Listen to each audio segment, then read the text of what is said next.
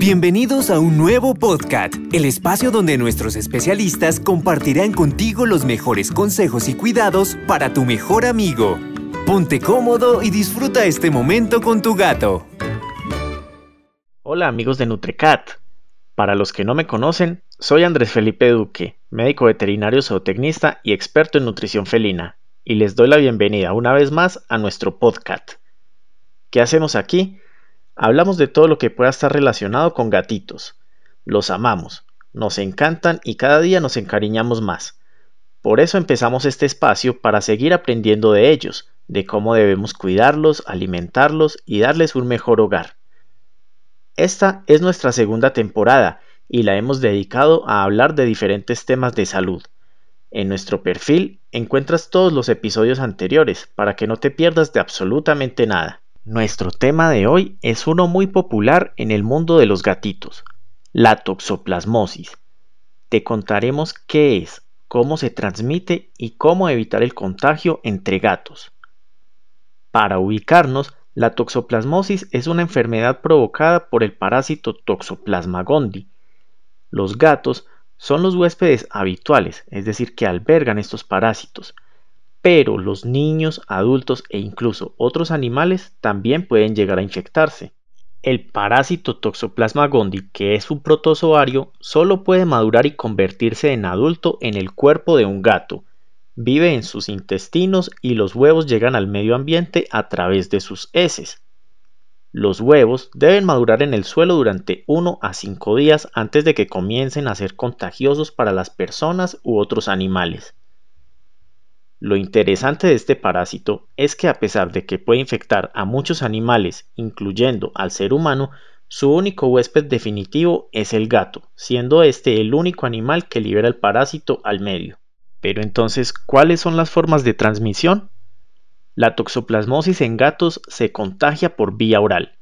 El gato ingiere quistes que se encuentran en tejidos o heces de otros animales en algunos casos también se puede dar por transmisión transplacentaria.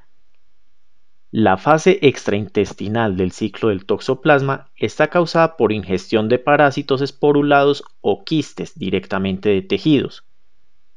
El microorganismo pasa al torrente sanguíneo con lo que se termina yendo a todos los tejidos del gato.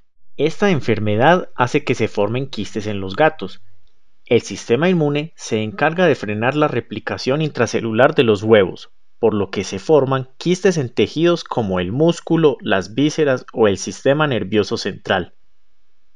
Si el sistema inmune no funciona correctamente, en vez de formarse quistes, se produce una necrosis tisular debido a la replicación de estos pequeños microorganismos.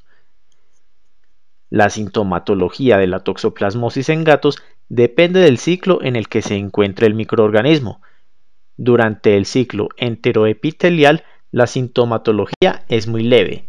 Se pueden producir vómitos y diarreas, sobre todo en gatitos. En cambio, durante el ciclo extraintestinal se produce necrosis celular como una de las consecuencias de la replicación de los microorganismos. También pueden darse diferentes síntomas a consecuencia del cúmulo de inmunocomplejos que dan lugar a signos como disnea, tos, cojera, fiebre, dolor muscular, pancreatitis, uveitis, retinocoroiditis e incluso encefalitis. Pero ¿cuál es el tratamiento de esta enfermedad? Obviamente debemos acudir a nuestro médico veterinario. En la toxoplasmosis en gatos, el tratamiento de elección continúa siendo la clindamicina durante 30 días.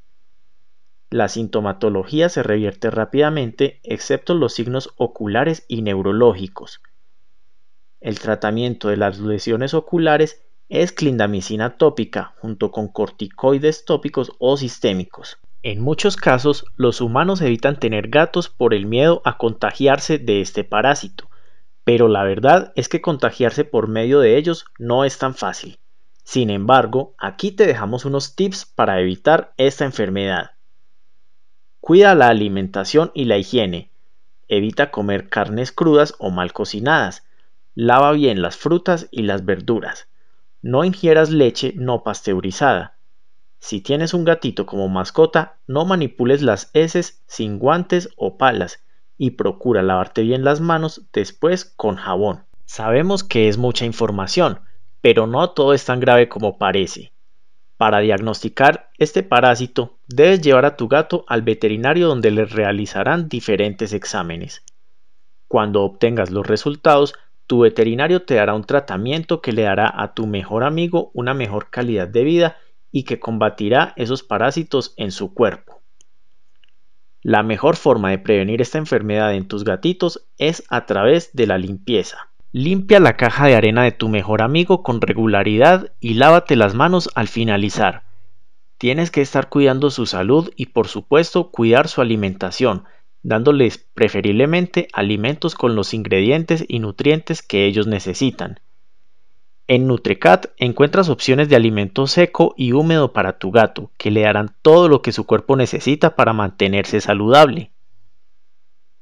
Si tienes preguntas sobre este tema, Visita nuestras redes sociales y allí podrás encontrar mucha información y la oportunidad de preguntarle a nuestros expertos lo que tú quieras.